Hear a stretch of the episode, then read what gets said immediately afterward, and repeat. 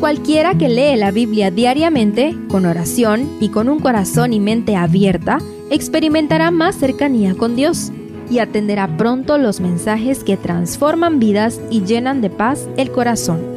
Únete en la lectura de la Biblia en Reavivados por su palabra.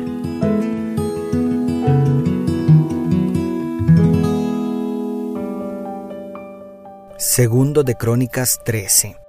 Este capítulo presenta al sucesor de Roboam, Abías, quien en el registro de los reyes se le llama Abiam. En Reyes, cada rey se presenta con una sincronización del reino hermano, pero en Crónicas el énfasis está en Judá.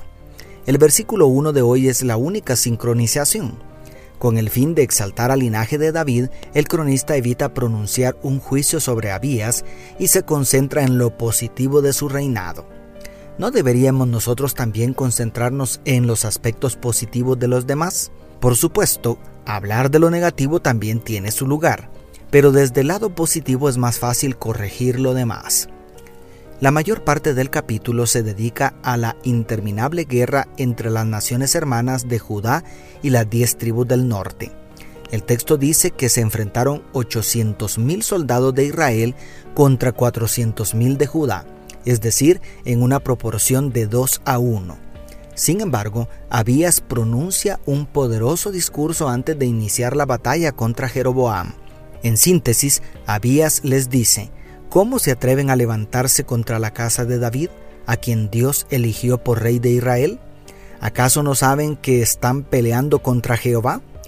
¿Por qué expulsaron a los sacerdotes y levitas de su reino para nombrar a cualquier charlatán como sacerdote de un culto falso en honor a falsos dioses? ¿Cómo esperan que los dos becerros de oro que les hizo Jeroboam puedan derrotar a Jehová de los ejércitos? Dios es el capitán de nuestro ejército. ¿Ustedes en quién confían? Perdona por parafrasear tanto. Seguro que disfrutas leyendo este capítulo como yo. Las guerras y conflictos tarde o temprano vendrán a nuestra vida. Es más inteligente evitarlos, pero a veces es imposible. Entonces, ¿en dónde pondremos nuestra confianza?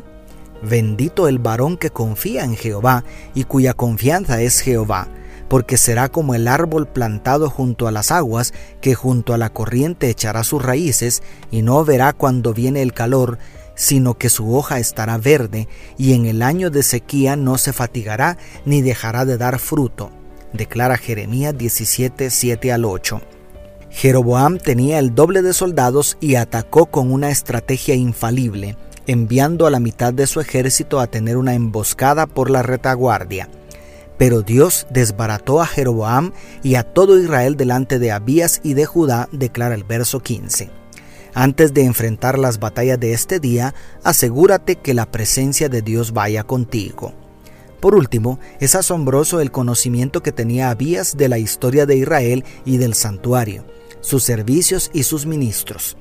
El rey de Judá conocía perfectamente todos los rituales y formas externas de su religión, sin embargo, el registro de Primero de Reyes dice claramente que hizo lo malo a los ojos de Jehová.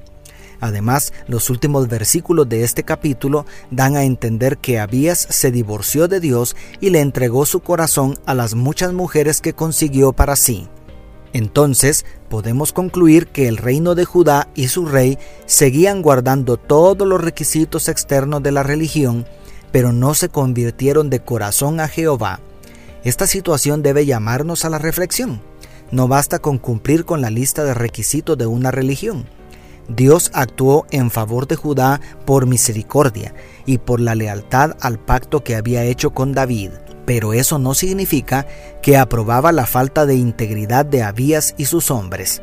En otras palabras, no basta con invocar el nombre de Jesús como si fuera un amuleto de buena suerte el Señor desea una relación estrecha e íntima con cada uno de nosotros que continúe creciendo hasta la eternidad.